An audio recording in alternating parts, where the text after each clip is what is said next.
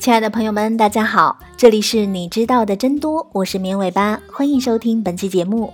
我们的节目是每周一到周五的晚上七点准时更新。现在大家除了可以在各大音频平台收听节目之外，还可以在微信公众号里面直接收听哦。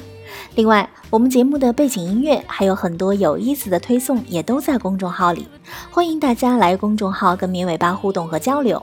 怎么加入我们呢？在微信里直接搜索“绵尾巴”三个字的全拼就能找到了，等你来哦。很多人都认为性别认同就是你是谁，而性取向是你想和谁发生性关系。但是深入想想，难道这两个概念所包含的内容不应该比这两句简单的解释来得更广、维度更多吗？今天我们就从最基础的性别和性取向开始，来聊聊人类的性。我们首先来说说什么是性别认同。性别认同就是你的大脑觉得你是什么性别的，你是谁，以及你想让别人看见什么样的你。你认同的性别会影响到你生活中的角角落落，比如你的穿着打扮，你在社会中的形象，别人如何回应你，别人对你行为的期待，你会去男厕所还是女厕所，你在家庭中扮演的角色等等。有些人很幸运，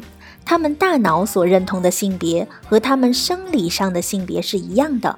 所以他们可以自如地在社会中扮演自己的性别角色。我们把性别认同和生理性别一致的人称为顺性别人。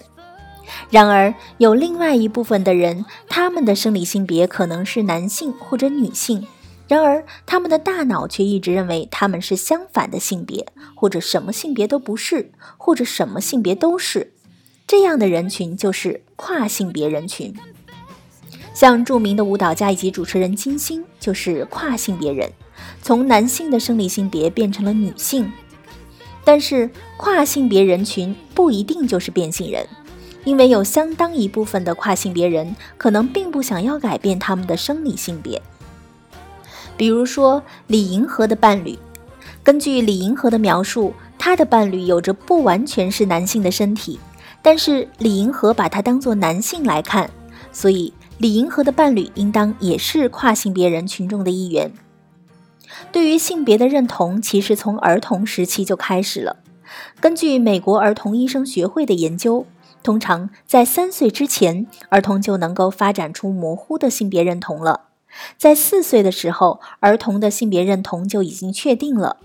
如果你不记得你小的时候什么时候强烈的感觉到你是女孩或者是男孩，这很大程度上说明了你的性别认同和生理性别是一致的。那什么是性取向呢？性取向指的是你被谁所吸引，希望和谁产生浪漫的情感，愿意和谁保持着亲密的性关系。当然。生理性别在性关系中扮演着重要的角色，但是你愿意保持着性关系的人所认同的性别，往往是在第一眼吸引你的因素。一个直女爱上一个直男，绝大多数是因为他的男性化外表和气质，而不是他的生殖器吧。因此，认同性别在约会中往往比生理性别更加重要。我们再拿李银河的例子来说。因为他被伴侣的男性气质所吸引，所以他坚称自己不是女同性恋，这也是非常合理的。说到性取向，蹦到我们脑子里就是异性恋、同性恋和双性恋。其实还有相当多的人，他们的性取向不在这三个条目当中。有一部分人根本不在乎性对象或者恋爱对象的性别，只要爱上了就是爱上了。这部分的人会认为自己是泛性恋者，还有一部分人，他们从来没有对任何人产生过性欲，那这部分的人就是无性恋者，也就是经常被人误以为的性冷淡者。其实，在一个正常发展的文明社会，一个人的性取向不应该会过多的影响到他的日常生活，不像性别认同，性取向没有社会性。你在便利店里看到一个人，你不会说“你好，异性恋”或者“你好，同性恋”，你可能只会说“你好，先生”或者“你好，小姐”。简而言之，选择和谁发生性关系和你与整个社会的互动并没有什么关系。有个常见的误区就是，很多人把性偏好和性取向搞混了。在日常生活中，这两个概念可以互换，但在心理研究中，这两种概念一般会被区分开来。性偏好指的是个人对性对象和性行为的偏好，是一种个人对于性生活对象、模式、方法等的选择；而性取向无法通过个人选择改变，是一种自然的身体召唤。比如说，一名女双性恋者会自然而然地被女性和男性所吸引，但作为外貌协会成员的她，可能会选择和漂亮的女性或者帅气的男性发生性关系。虐恋也是性偏好的一种。美国精神疾病诊断与统计手册的疾病诊断中，还有一种叫做性偏好障碍，指的是一些患者必须通过某些异于一般性爱的作为，才能满足其性欲。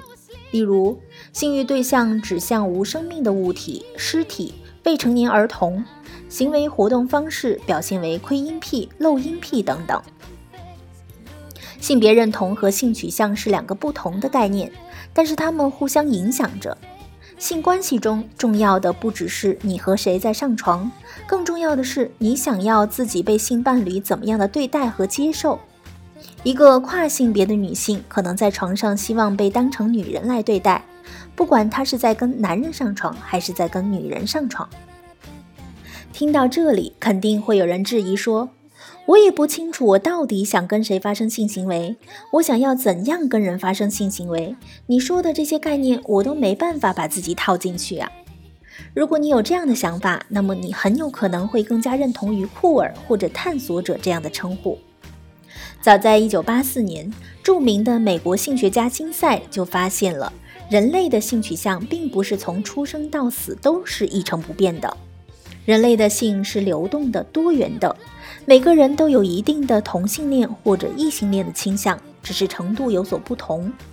2009年。美国心理学家、女权主义者 Lisa 博士在做了十年关于女同性恋者和女双性恋者的研究之后，在他的书中肯定了人类性的流动性，并把这个概念推广进了主流社会的文化当中。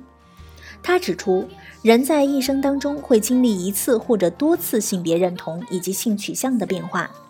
性取向甚至性别认同都不是永远一成不变的。所以，传统的性标签对于很多人并不适用。根据这样的研究结果，LGBT 社区表示，那么干脆就用“酷儿”这一称号来形容所有不能简单被归类在 LGBT 这个框架里的人吧。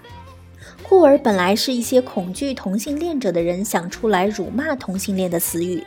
但是现在却被性少数群体社区用来表达性的多元性和流动性。充分体现了这个社区中人们的坚韧和机智。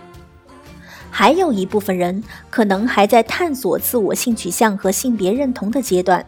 那么这部分人可以称呼自己为探索者。因此，为了体现性的多元化和光谱性，现在性与性别认同少数群体的正式称呼应该是 LGBTQQ。好的，以上就是本期节目的所有内容了，感谢大家的收听，也欢迎大家关注绵尾巴的微信公众号，我们节目的背景音乐还有很多有意思的推送都在公众号里，大家也可以在公众号里面跟绵尾巴互动和交流。怎么加入我们呢？直接在微信里面搜索“绵尾巴”三个字的全拼就能找到了，等你来哦。我们明天见吧，拜拜。